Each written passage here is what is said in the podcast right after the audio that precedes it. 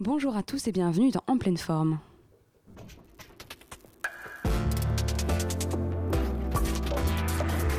Mon cadeau à moi, c'est une toile que j'ai peint pour vous.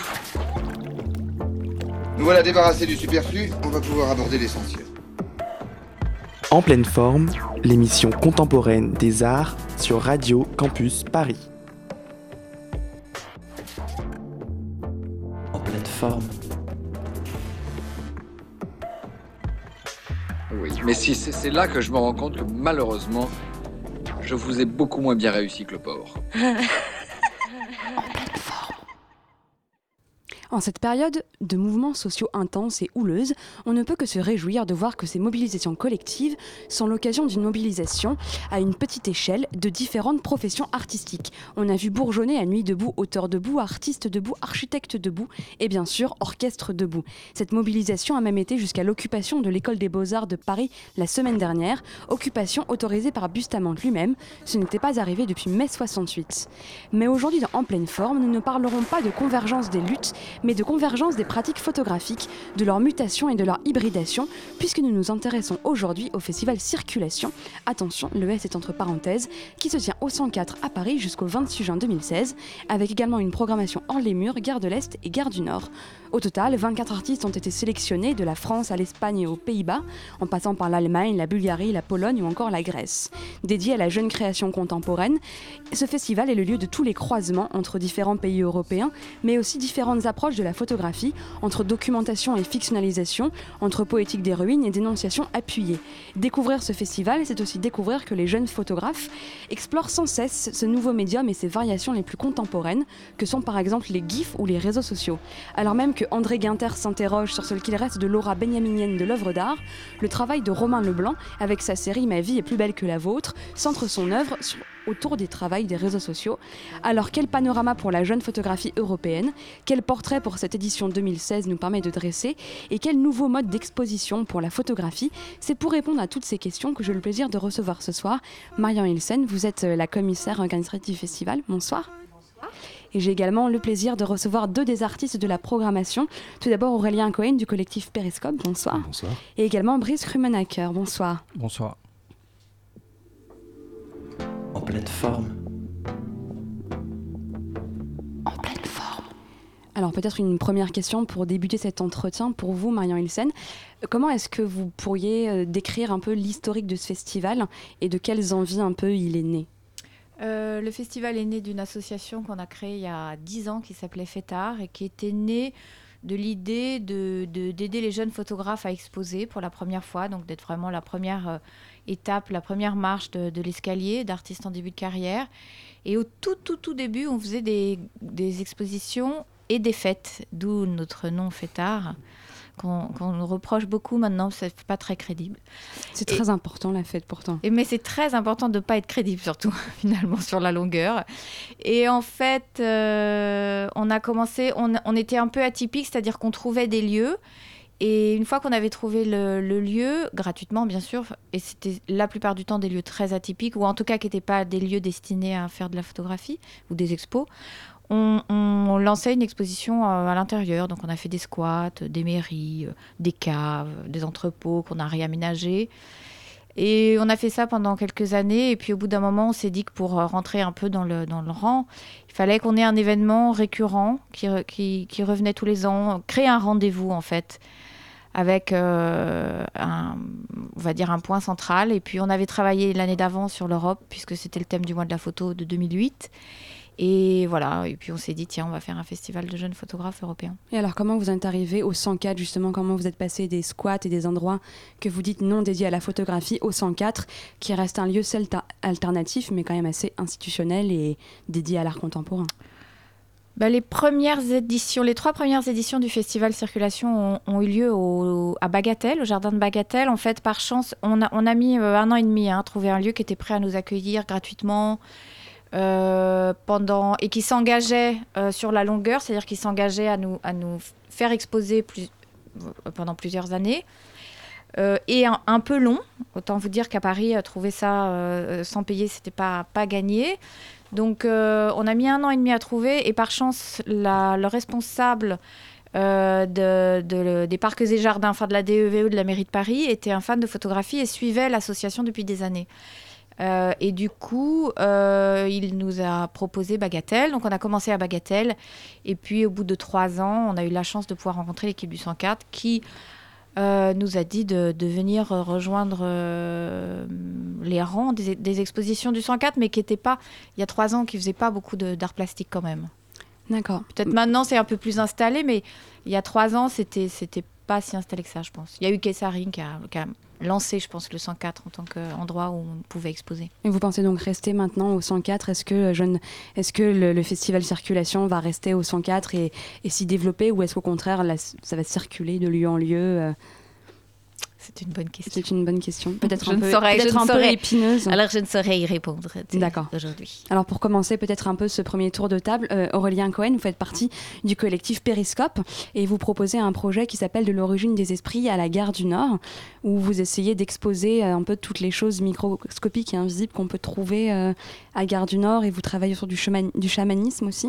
Peut-être euh, vous pourriez nous décrire un petit peu euh, de, de quoi ce projet euh, consiste? Ouais, alors, euh, alors c'est pas forcément euh, microscopique, c'est invisible et interstitiel, mais pas forcément microscopique. C'est-à-dire qu'on s'est intéressé à la, à la question de la biodiversité euh, qui vit tout contre nous, tout près de nous, et qu'on voit pas forcément. Euh, et donc tous ces, tous ces êtres vivants qui, qui cohabitent avec nous, un peu malgré nous, dans des espaces aussi anthropisés, aussi, aussi humains, aussi densément humains qu'une qu'une gare multimodale, qu'une des plus grandes gares d'Europe en fait. Donc l'idée, c'était de- d'essayer de, se poser la question de comment on peut rendre visible euh, cette présence qui, est souvent une absence en fait. Euh, et on, a eu l'idée de- de- d'essayer de, développer une forme de, chamanisme photographique, c'est-à-dire euh, d'essayer de, rendre visible le- l'intériorité de, ces, de ces animaux sous la forme, sous forme d'esprit. Alors concrètement, à quoi ça ressemble C'est on a fabriqué des masques. Qu'on a, qu'on a fait porter à des, à des usagers de la gare, euh, qu'on a photographié dans un studio à l'intérieur de la gare du Nord. Donc. Et, euh, et donc ce sont des corps humains à zoo, zoo- zoomorphes, à tête d'animaux, euh, qui recouvrent les, les- murs d'un long couloir et d'un autre espace dans, le, dans, dans la gare du Nord. L'idée étant voilà, de faire surgir dans, le, dans, le, quotidien des voyageurs, de donner un peu, faire un, mauvais jeu de mots, des, corps au décor, de, faire surgir ces présences animales euh, dans un espace dans lequel on n'a pas l'habitude de les voir ou on oublie de les voir. Alors justement, comment euh, ce lieu, la gare du Nord, a fonctionné par rapport au 104 Est-ce que vous avez reçu un public qui était venu spécialement pour euh, voir vos œuvres? Ou est-ce que vous dessinez davantage justement aux gens qui ne savent pas forcément ce qu'est le festival Circulation, ni ce qu'est le collectif Périscope? Est-ce que cette stratégie du hors les murs, elle a pour but de faire voir le festival dans autant de lieux que possible ou au contraire de, de faire surgir euh, l'art dans des lieux euh, a priori improbables.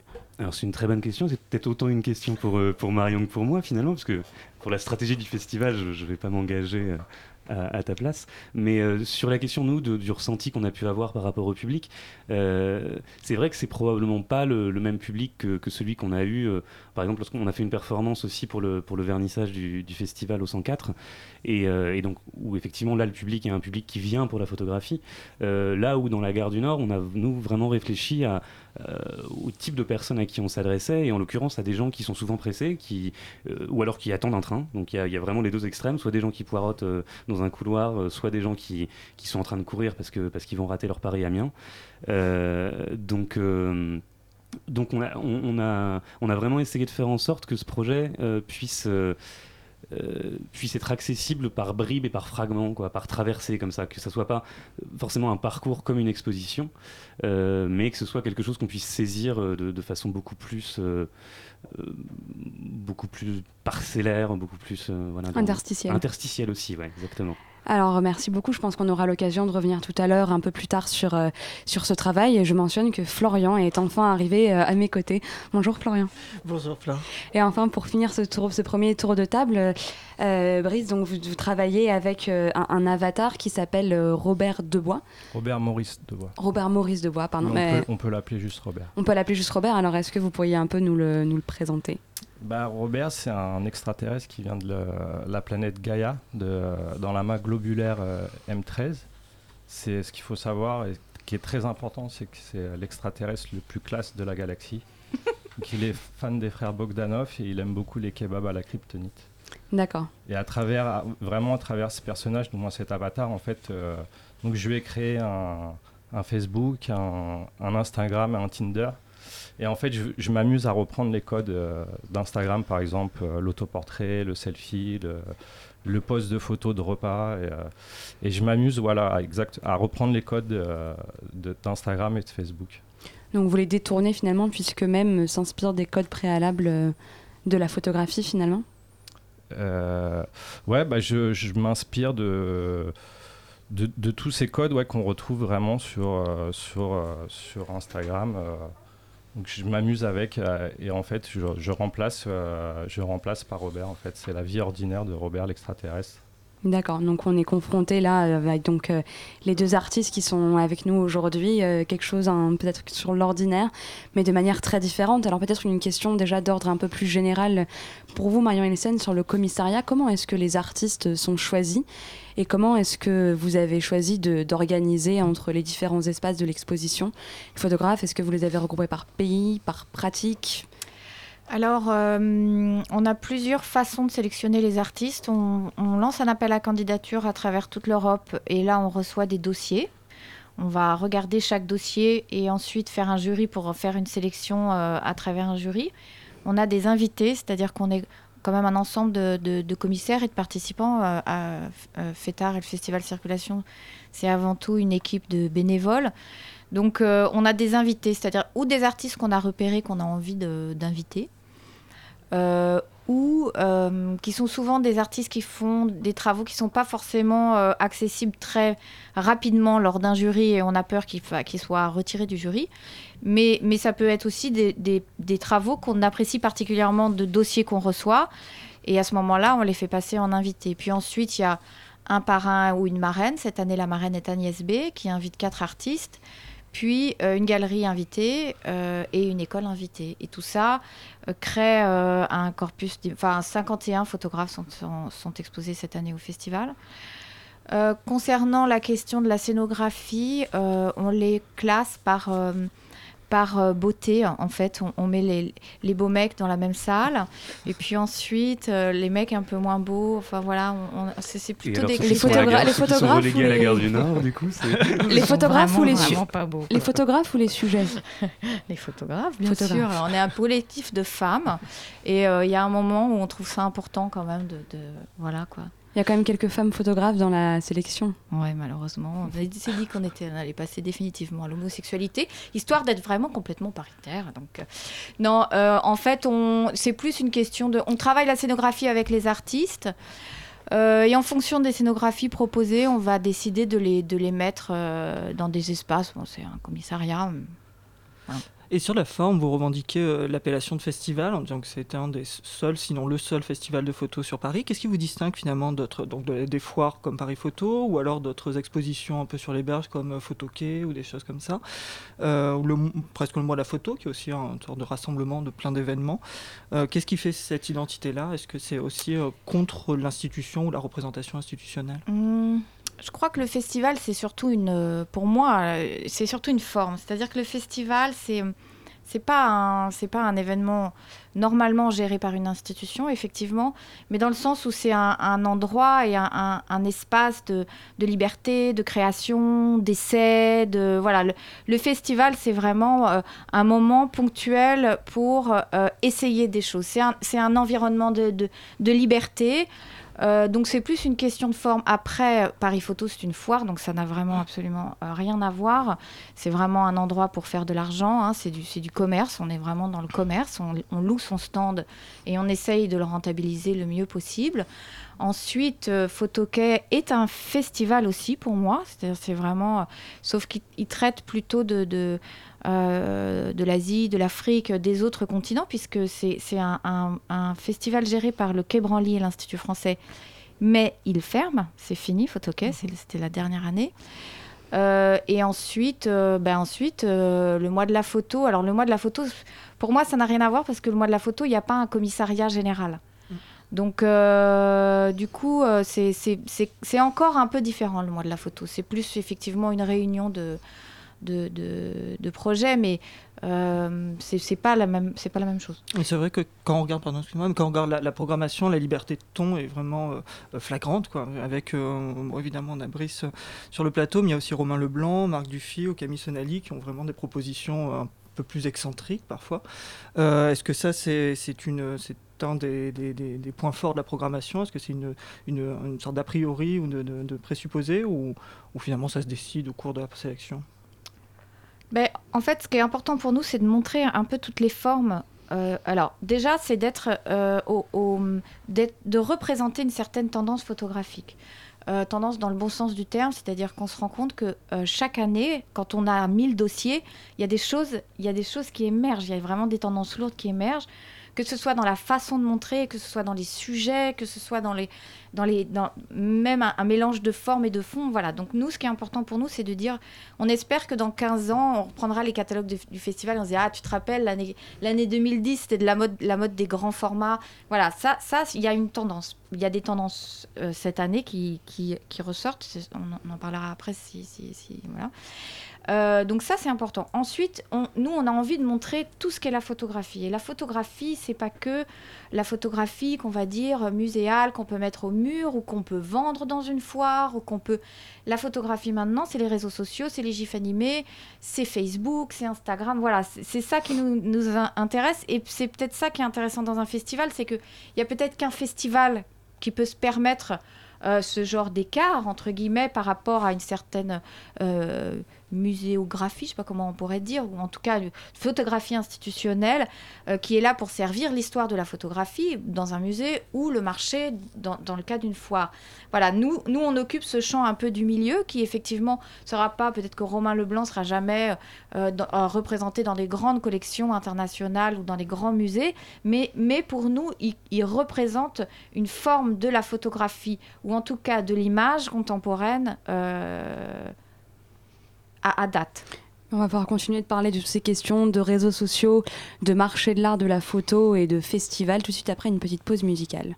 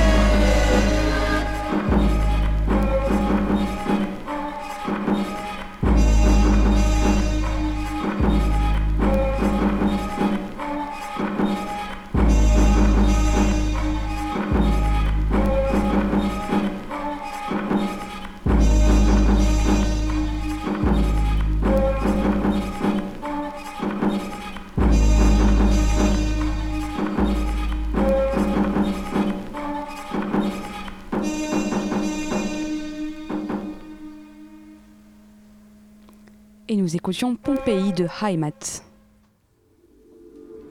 En pleine forme. Alors pour euh, rebondir peut-être sur ce que vous disiez juste avant cette pause musicale, Marion Wilson, vous disiez donc qu'il y avait voilà, une visibilité quand même euh, dans ce festival pour les jeunes artistes, mais que malgré tout, c'est pas comparable à des institutions qui ont peut-être un plus gros budget. Comment ça se passe pour vous, euh, jeunes artistes, quand vous essayez de rendre votre travail visible? Est-ce que vous n'avez pas d'autres formes aussi un peu plus alternatives que uniquement le mode de l'exposition? Euh, J'ai sur ma table un très beau fanzine justement du collectif Periscope. Euh, Brice, je crois que vous avez aussi été publié dans plusieurs revues un peu alternatives comme, comme Ufunk et WAD. Est-ce que c'est des choses qui sont importantes justement, tout ce qui est publication alternative pour la jeune photographie? Bah, c'est surtout ouais, une belle visibilité. euh, donc moi, j'utilise vraiment les, euh, Internet. moins je, je démarche, je- j'envoie des mails, je contacte directement. Après, c'est vrai que le festival Circulation aussi, c'est une super vitrine et euh, on se fait dé- démarcher directement. mais c'est vrai que tous ces nou- nouveaux médias, c'est vraiment une belle, une belle vitrine pour les artistes. Oui, effectivement. Euh, en fait, alors après, j'ai tendance à, à penser que c'est des formes assez différentes. C'est-à-dire que la photographie va pas prendre la même, euh, va pas produire les mêmes effets lorsqu'elle est présentée sous, sous une forme de fanzine auto-édité, par exemple, et, et distribuée un petit peu comme on, comme on peut, parce que ça, ça implique d'aller voir les librairies, d'aller trouver des, des endroits où diffuser ce fanzine ou de créer des événements. Et euh, d'un autre côté, quand on fait une exposition, on pense à une scénographie, on met en, on met dans un, on met en espace. Donc c'est vraiment, même du point de vue de, du point de de l'artiste et des effets qu'on veut produire et de la rencontre entre une œuvre et un public, c'est vraiment des, des- des pratiques qui sont, euh, qui sont très différentes euh, au-delà de- des questions même de diffusion, de vitrine, de, de représentation dans le l'espace euh, dans l'espace institutionnel de l'art. D'accord. Et justement, ce, marché de l'art, est-ce qu'on en a déjà beaucoup ou longtemps parlé dans pleine forme Euh, Et surtout, tout ce qui est les alternatives au marché de l'art, est-ce que euh, quand on est jeune photographe, c'est déjà une question qu'on se pose ou on essaye de, l'occulter le plus possible en allant chercher dans l'alternatif et l'interstitiel? Bah, euh, moi, je pense, c'est vrai que c'est assez, assez compliqué de, de moins d'avoir une visibilité ou de moins de trouver des expos. Donc, euh, ouais, c'est du démarchage, c'est euh, c'est- c'est de la pub, ça passe donc par internet, des fanzines, des, euh, des livres. C'est euh, est-ce que c'est le destin finalement de, de la photographie qui est pris dans un mouvement qu'on appelle aujourd'hui, en tout cas depuis 2008, post-internet C'est-à-dire le fait d'intégrer comme ça euh, tous les, la fluidité des images, les réseaux, les smartphones, l'hyperconnexion, etc. Euh, vous avez plus tellement la maîtrise finalement sur cette propriété intellectuelle là. ça vous échappe souvent. Maintenant, vous pouvez plus rien y faire ou presque. Ça se, ça se diffuse. Euh, Brice, vous avez choisi finalement d'en faire euh, la forme de votre, de votre travail. Euh, Est-ce que c'est euh, un possible avenir pour, euh, pour, cette, euh, pour cette photographie? Est-ce que vous vous identifiez à ce terme post-internet? Et est-ce que ça modifie euh, en profondeur votre pratique? Euh, alors moi c'est la première fois que j'entends le terme post-internet, donc j'ai un petit peu du mal à me positionner d'emblée.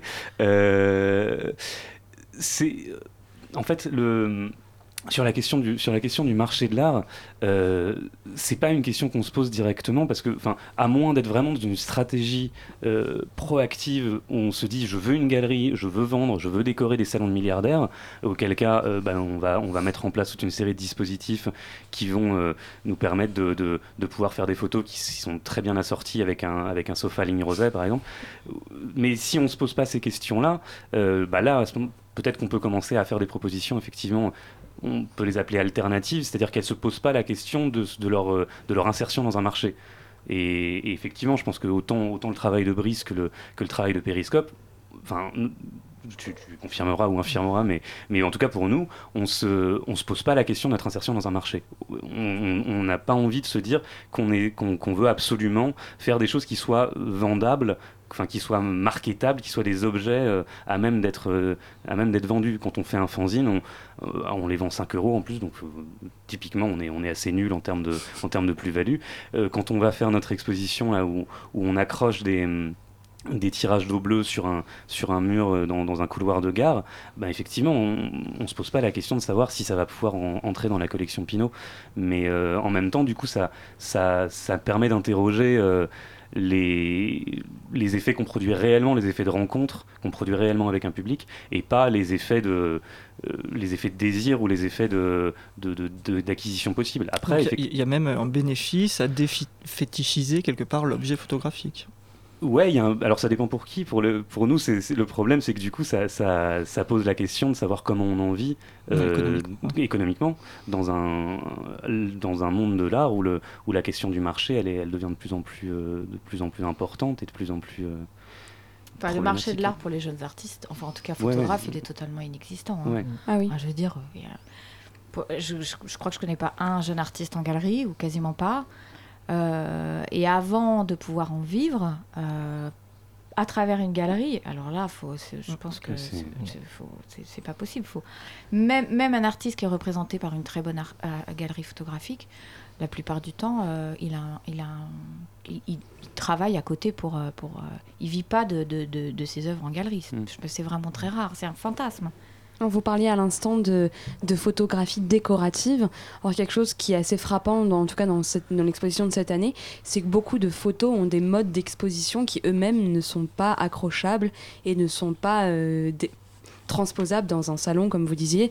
Il y a le mode du papier peint, il y a le mode euh, d'une photo en 3D comme, euh, comme pour vous, Brice. Il y a vraiment il y a le dessin, il y Installation a de les- télé de Mathieu tout à Rocchini. fait, de Mathieu Rocchini. Donc il y a énormément de modes d'exposition qui sont euh, pas du tout euh, déplaçables dans un salon.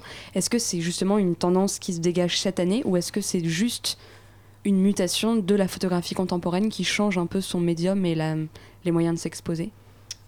Bah, je pense que c'est un peu les deux. Je, je pense que euh, je pense qu'effectivement la photographie, elle, elle, euh, je, je pense qu'il y a une part. Alors c'est beaucoup de facteurs, mais je pense qu'il y a une part de la scénographie, de la prise en compte de l'espace, de la scénographie, euh, de, de, de comment on accroche, des formats, etc., qui est même euh, plus enseignée dans les écoles d'art, parce que nous on est quand même là presque face à des, des, des, des- jeunes élèves. Enfin.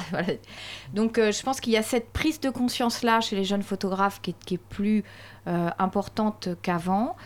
Et je pense que euh, le, problème, et qui est une phrase qu'on entend souvent et que je- je- j'entends encore maintenant, c'est que en photographie, à peu près, comme en création, tout a été fait. Donc c'est le, le fait de, de se renou- de se renouveler et de ne pas aller sur les sentiers euh, des anciens, de la photographie qui a déjà été faite, ça passe aussi euh, par une autre façon de l'exposer. Et euh, voilà, je pense qu'effectivement, une des grandes tendances, c'est de, de mélanger les formats, de mélanger les structures, de mélanger même le type de cadre. Ce qui là, là est, assez nouveau, en tout cas euh, pour nous. Il y a vraiment des artistes qui disent bah, là, je veux une caisse américaine en bois, et puis là, je veux du dos bleu, et puis là, je veux juste euh, du contre-collage.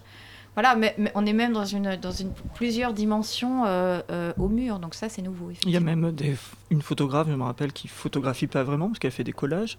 Donc on a aussi euh, cette partie photographie plasticienne qui vient inclure plein d'autres médias, comme la sculpture ou, le- ou les arts plus graphiques, on va dire. Ouais. Euh, donc oui, ça c'est au- aussi, bon, c'est un peu plus implanté comme évolution, mais... Et puis la, la- le- les, petits, les petites photos selfies qui s'impriment en temps réel sur du papier Mhm. cheap. Voilà, ça c'est c'est quand même très intéressant. On a aussi des GIFs cette année. Euh, c'est la première année, je crois, que vous introduisez ça. Euh, est-ce que vous pourriez nous expliquer même déjà, est-ce que les GIFs, c'est aussi une nouvelle manière de, de faire de la photographie ou est-ce que c'est juste périphérique à la photographie? Est-ce que ça devient une, une pratique photographique ou artistique en soi? Est-ce que le GIF a de beaux jours devant lui, peut-être? Bah, En termes de médium Nous, on, on- il y a deux ans, on avait exposé un, un artiste qui s'appelait, euh, Ar- euh, je vais pas le dire, Meyer, euh, je vais pas le dire. Bon, je recommence ou? Ah non, non, non, tout va bien. Ouais, très bien. Euh, et il, euh, il travaillait déjà sur les gifs. Mais lui, c'est son mode, c'est presque son, son médium principal en fait. Donc il travaille quasiment que en gif animé. Euh, ensuite, c'est une, forme, c'est un peu euh, comme la photographie. En fonction des artistes, ils l'utilisent pas euh, de, la même façon en fait. Donc c'est un médium comme un autre. Il y en a, c'est leur médium principal. Il y en a, c'est en plus. Bernard Demange, par exemple, qui est exposé, c'est vraiment un photographe qu'on peut qualifier de plasticien. Voilà, il- et, le GIF, c'est une, autre façon pour lui de, de- travailler la photographie, sachant que nous, on a vraiment cherché le gif artistique et non pas le- l'extrait de film qui tourne en boucle comme on peut le voir sur les réseaux sociaux. Alors, on parle tout à l'heure des nouveaux médiums, des nouveaux modes d'exposition. Une question peut-être pour vous, euh, Brice et Aurélien. Dans vos pratiques, dans quelle mesure est-ce qu'Internet joue un rôle fondamental? On l'a déjà un peu abordé. Euh, Brice, vous avez donc un avatar sur Internet qui, d'une certaine manière, euh, explore la vie humaine au travers d'Internet. Est-ce que, enfin, dans quelle mesure Internet ne devient pas une sorte de superposition à la sphère artistique? Euh, Est-ce qu'elle en est l'extension ou est-ce qu'elle ne devient pas un peu son, sa superposition? Bah, avant tout, c'est surtout un moyen de communication, euh, je pense. Euh, ça permet vraiment de, de, de se faire connaître, de se faire reconnaître. Et, euh, c'est, euh, oui, Internet, c'est un, super moyen de, diffusion. euh, c'est- accessible à tout le monde. C'est, tout le monde a Internet maintenant, sur les téléphones. on peut maintenant, en attendant son train, regarder des photos, des gifs animés. euh. Avec un vrai partage de l'octorialité, c'est-à-dire le fait que euh, vous êtes auteur de la, de la photo, mais vous euh, dépendez finalement de la diffusion aussi et de la réponse que, que vont Ouais, apporter. euh, exactement. Moi, avec ma ce série public. Robert, c'est c'est ouvert. Du moins, les gens peuvent utiliser les photos. Là, récemment, j'ai vu qu'il y a pas mal de personnes qui utilisent les, les photos de Robert pour les mettre en photo de profil. Ou, moi, ça me pose absolument aucun problème. Du moins, ma démarche était vraiment de de- de- de- d'avoir ces photos en libre accès à tout le monde, que tout le monde puisse les voir et les réutiliser aussi. Mais on va poursuivre ces discussions tout de suite. Mais d'abord, euh, nous allons écouter un PAD, un petit, une petite pastille de Jeanne, qui s'est rendue à Nuit debout et qui s'est adressée au collectif Auteur debout pour se poser la question qu'est-ce qu'un artiste plasticien? On l'écoute tout de suite. Tentative de définition de qu'est-ce qu'un artiste auteur plasticien, une artiste autrice plasticienne, une ou un artiste visuel. Bonsoir. Michel, peux-tu me dire quelle serait ta définition de plasticien? Euh, bah, plasticien, je suis souvent posé la question. Euh, donc pour moi, c'est quelqu'un qui pratique les arts sans, sans frontières, qui peut passer du dessin à la peinture, à la sculpture, à la photo. C'est- pour moi, c'est ça. C'est un artiste sans, sans, sans œillères, sans frontières. As-tu, Michel, une pratique artistique? Euh, oui, mais je- au départ j'étais surtout sculpteur et maintenant je me présente plutôt comme sculpteur plasticien parce que justement je fais des installations, de la photo, aussi de, de l'écriture, de la poésie. Enfin voilà, j'ai besoin d'avoir plusieurs pratiques en même temps. Voilà. Merci, Michel. Mieke, as-tu une pratique artistique? Oui, oui, j'ai fait beaucoup de choses pour euh, trouver une définition que tout ce qui passe dans du monde. Du monde, c'est euh, toujours en train, c'est très dynamique euh, partout, écologique, le climat, la guerre et le science. C'est beaucoup de choses qui changent au ce moment et je, je cherche une balance euh, entre notre vie particulière et d'abord. Et je cherche un answer à toutes les questions qui sont très très difficiles pour moi. Est-ce que tu pratiques la sculpture, par exemple? Euh, Oui, je fais la sculpture, je peindre, je fais beaucoup de choses avec la lumière, le latex.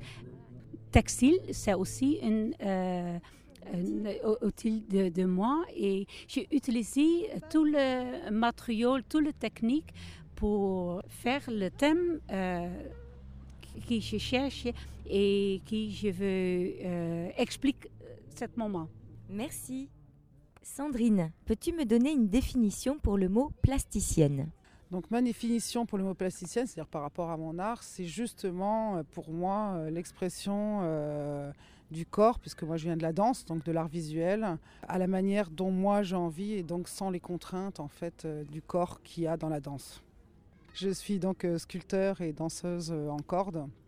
Donc voilà, à la base je suis, je suis danseuse d'abord et en fait je suis venue à la sculpture après. hein. Et donc voilà, j'exprime dans la sculpture, je pense, ce que j'ai peut-être pas pu exprimer dans la danse parce qu'on danse pour quelqu'un et on est à son service. Merci beaucoup, Sandrine. Aaron, peux-tu me dire quelle est ta définition pour artiste visuel? Artiste visuel, c'est euh, un artiste qui regarde les trucs. As-tu une pratique artistique? Oui, l'escrime et la trompette. Merci Aaron. Laurence, quelle est ta définition pour plasticienne? Alors une plasticienne est une euh, faiseuse de rêves, de possibilités, quelqu'un qui s'interroge et qui, euh, et qui permet aux autres une réflexion. Laurence, as-tu une pratique artistique? Oui, j'en ai une, j'en ai plusieurs. La danse, euh, le dessin, entre autres. L'espace aussi serait une pratique artistique? Absolument, l'espace en est une, oui. Oui, oui. Merci Laurence. Ce serait un hommage à Anne Bellefleur, à Dominique Guéman, artiste plasticienne disparue récemment. Pensez. À tous les auteurs debout, à tous les nuitards debout, pensez.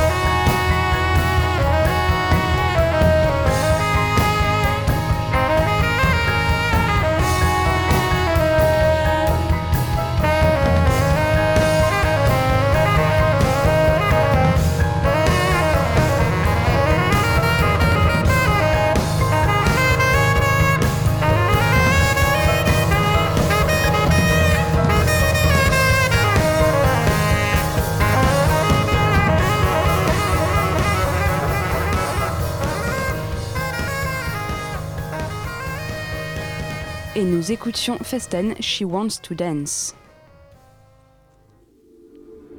En pleine forme.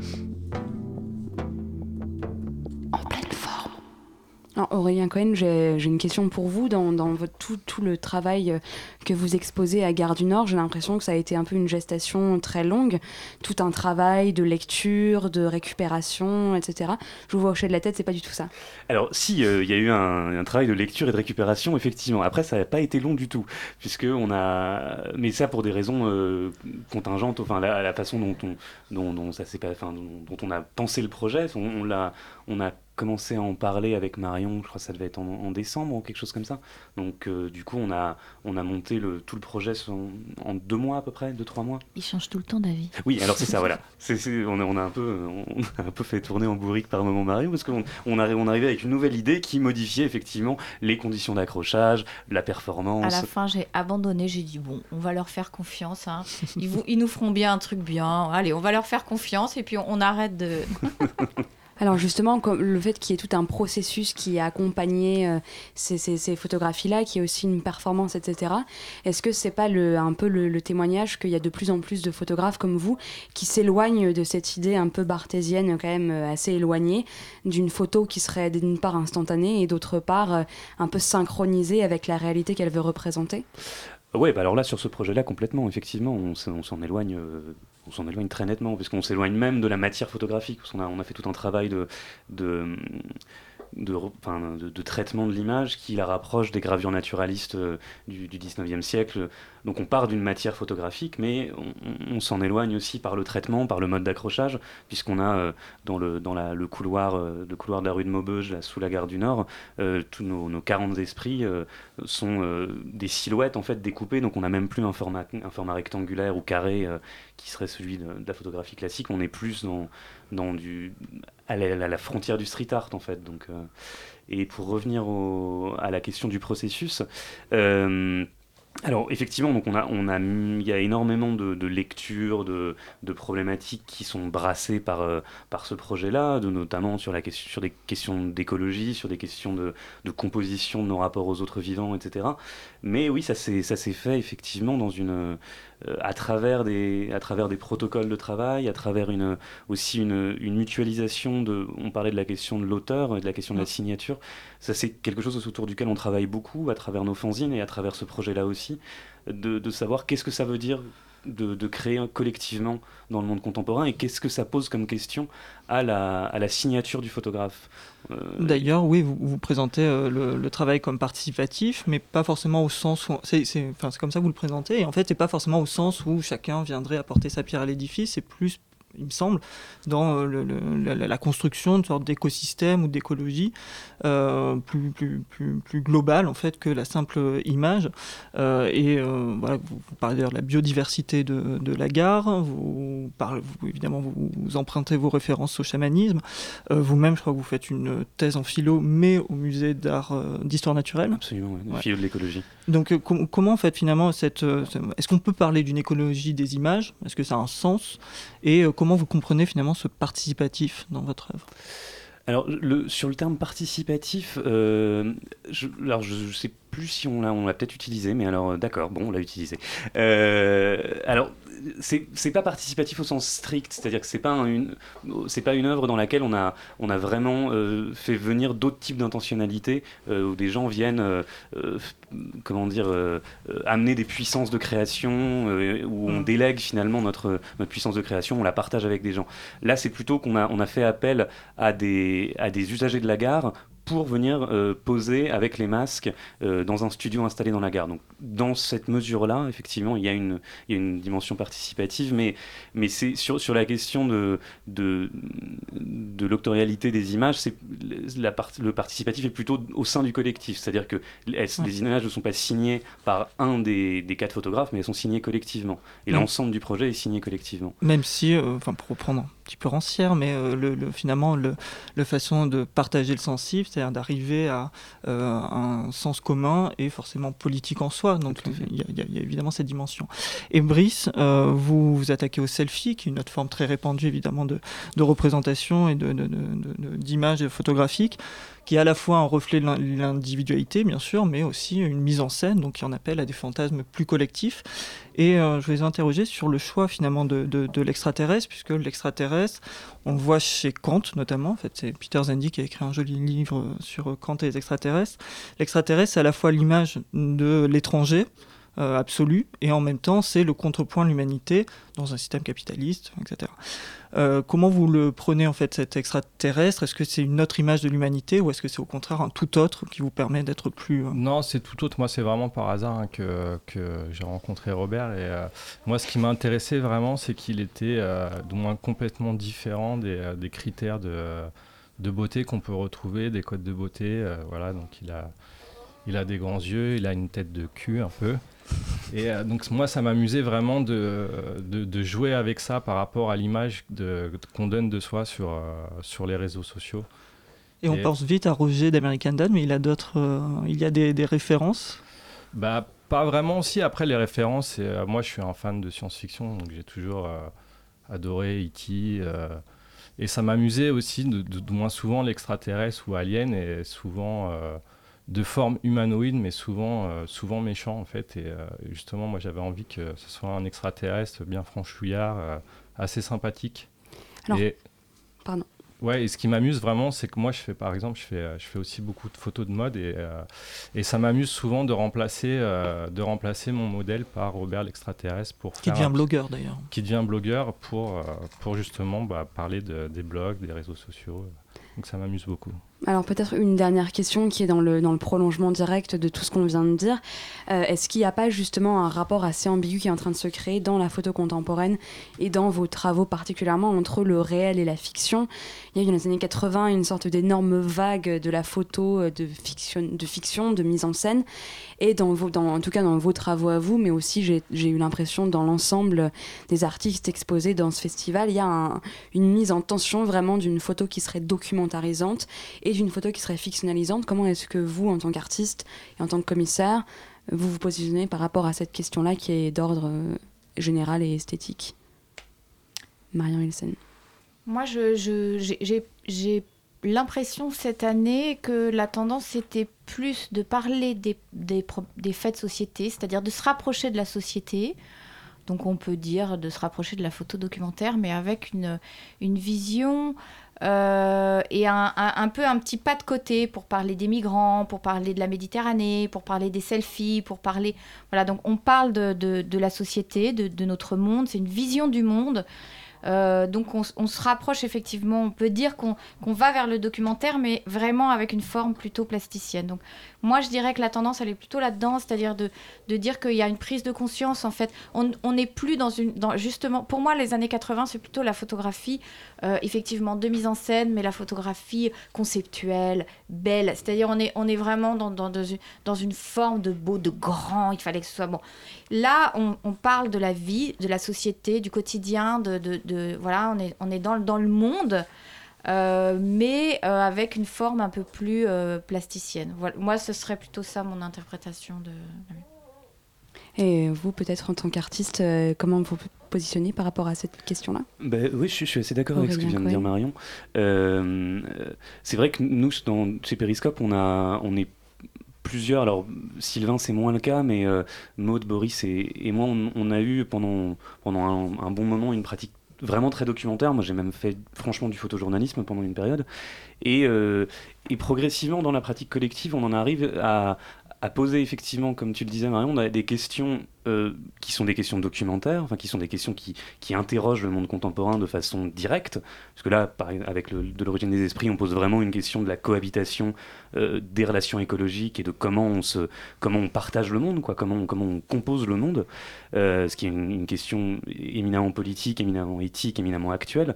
Mais on, s'est rendu compte qu'on que c'était peut-être plus intéressant de le faire par une photographie qui, n'est, qui, qui, qui se rapporte à ce monde justement sous la forme d'une, d'une fiction, d'une narration et d'une décomposition aussi de l'image euh, journalistique euh, telle qu'elle peut euh, voilà, avoir ce, ce rapport de, de Frontal. frontal voilà, prétendument immédiat ou prétendument objectif, ce qui est, ce qui est pas vrai, mais bon, ça, tout le monde le sait. Enfin, non, tout le monde le sait peut-être pas. Je sais pas. Mais, ils vont bientôt le savoir. Oui, ils vont le savoir bientôt. Ça, ça va arriver.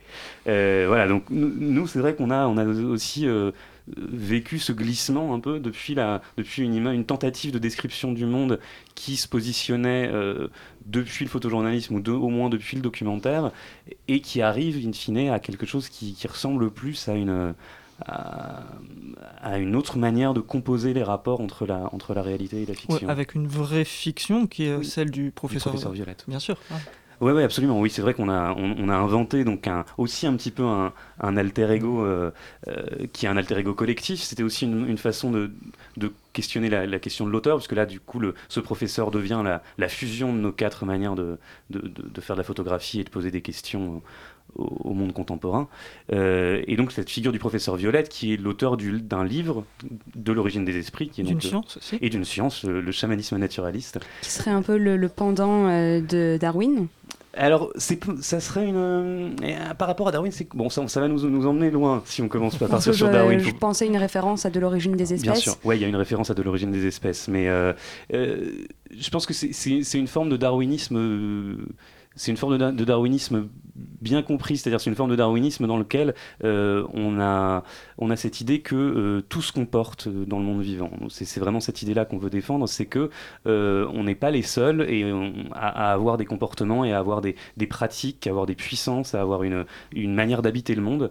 Et euh, le fait de passer par la fiction des esprits et par le chamanisme comme, référence sous-jacente, c'est une façon de, donner, de mettre en image cette idée euh, que- qu'il y a du comportement partout en fait, que tous les, tous les êtres autour de nous euh, ne sont pas des, machines, euh, euh, des machines qui bougent, mais sont vraiment des, des puissances en action. Et Brice, euh, vous, bon, il y a un intérêt fictionnel évident avec, euh, avec Robert, mais finalement, par contre, la représentation sont des images euh, assez communes, voire des images sans qualité, donc très ancrées dans un quotidien. Finalement, tout le monde pourrait presque faire ces photos-là. Est-ce que vous êtes d'accord avec ça?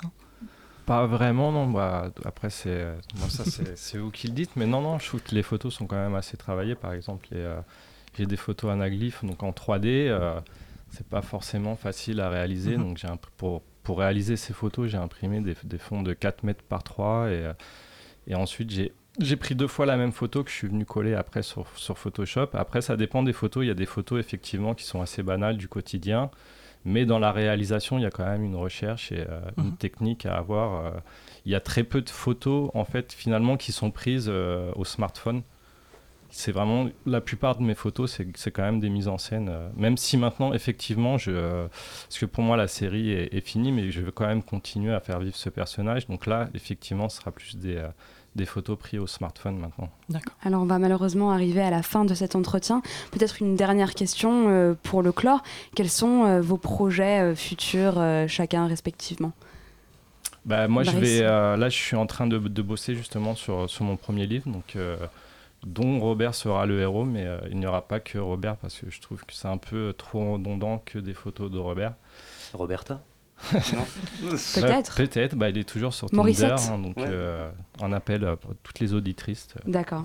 voilà. Allez rejoindre Robert sur Tinder. Exactement. Aurélien Cohen Et bien nous, avec Periscope, bah, on va continuer, à, on va continuer avec ce avec ce projet de l'origine des esprits. On ne sait pas exactement encore quelle forme ça va prendre, mais euh, on a on a bien envie de poursuivre, euh, de pas laisser tomber le professeur et, et sa et sa postérité chamanique comme ça. Euh, et puis on va aussi continuer à faire à faire nos fanzines, qui c'est pour nous une façon de, de, de, de trouver une forme à chaque projet et de trouver une façon de, de, de comment dire de de poser un protocole à chaque fois qui nous et puis voilà d'a- d'avoir cette cette évolution aussi de voilà de- d'enregistrer cette évolution de nos, de nos pratiques et de nos rapports à la création collective et, et au protocole. Voilà. Merci. Marion Ilsen, peut-être un, un dernier mot? Alors nous, le festival part dans cette festival, sous forme de projection dans cette festival à travers l'Europe. On va faire un petit stop au voyage à Nantes. Euh, on a une exposition à Varangeville euh, avec quatre artistes qu'on a envoyés en résidence pour euh, parler de, de- du portrait de cette ville. Et puis euh, voilà, puis euh, partir en vacances. Ah oui, ça. Formidable, partons tous en vacances. Mais avant, nous allons clore cette émission dans pleine forme avec la chronique d'Hugo qui s'est attelé cette semaine à la chronique portrait d'artiste, mais il l'a fait d'une façon assez facétieuse. On écoute ça tout de suite. Aujourd'hui, Portrait d'artiste s'intéresse à Marcello Panzani. On ne présente plus cet artiste mondialement connu qui a révolutionné la représentation picturale contemporaine avec ses variations autour de la pâte. Tout a commencé très jeune, avoue-t-il, dès l'âge de 8 ans. Il reste avec sa mamma, comme il l'appelle, dans la cuisine familiale où il est alors, confie-t-il, obsédé par la transformation physique des pâtes dans l'eau en ébullition. Il y voit très vite matière à créer. Encouragé par ses parents, il quitte sa région des Pouilles pour intégrer l'école des beaux-arts de Florence, où il fait ses premières armes. Son travail de fin d'études, coquillettes et crustacés, marque déjà les esprits. Cette toile grand format est un hommage virtuose à la culture sicilienne, ses plages et ses pâtes, une ode également à la double identité d'une Italie côtière et continentale, une peinture tragique aussi, ne l'oublions pas, car la coquillette est ici voilée par un sfumato de ketchup hommage au maître Léonard, bien sûr, mais aussi, avant tout, une métaphore de la tyrannie gastronomique exercée par le Nouveau Monde sur les traditions culinaires de l'Italie. S'ensuivent une série d'expositions en Europe dans lesquelles il décline son travail sur la pâte. Ses sculptures de macaroni sont un succès phénoménal, mais c'est surtout avec sa série non figurative Rigatoni à la bolognaise qu'il s'impose sur la scène internationale. Ces monographies, Tagliatelle à la béchamel, créeront la polémique lors de la Biennale de Venise et il traverse alors une période de vide au début des années 2000. Mais Marcello Panzani signe un retour remarqué qui le consacre définitivement comme un artiste majeur de sa génération avec la performance Pas de Carbo, au cours de laquelle il rend public sa relation avec l'économiste Frédéric Lordon. Paris a aussi mis à l'honneur l'artiste en 2015 lors de l'exposition Monumenta au Grand Palais. Son gnocchi géant a bouleversé le public parisien et la critique d'art. Très prochainement, c'est Versailles qui accueillera l'artiste pour l'exposition Al dente. En toute simplicité, son macaroni à la béchamel sera exposé à côté du vagin de la reine d'Anish Kapoor.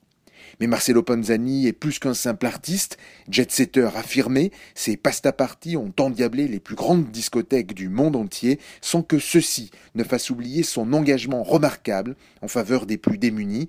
Récemment encore, en soutien aux réfugiés, il a conçu un spaghetti géant qui relie les côtes libyennes et italiennes. Marcelo Panzani, un artiste qui définitivement nous épate. Et voilà, c'est la fin de cet entretien autour du festival Circulation. Merci Brice Krumenacker, Marion Hilsan et Aurélien Cohen d'être venus ce soir. Merci. Et donc je rappelle, euh, juste avant de se quitter, que le festival Circulation euh, dure jusqu'au 26 juin au 104 et à la Gare du Nord. N'hésitez donc pas à y faire un tour. Et je remercie également Florian, Jeanne et Hugo pour avoir préparé cette émission et Rémi pour la réalisation. Notre prochain rendez-vous et le dernier de l'année, ce sera en juin. D'ici là, prenez du bon temps sur Radio Campus Paris. L'été est bientôt là.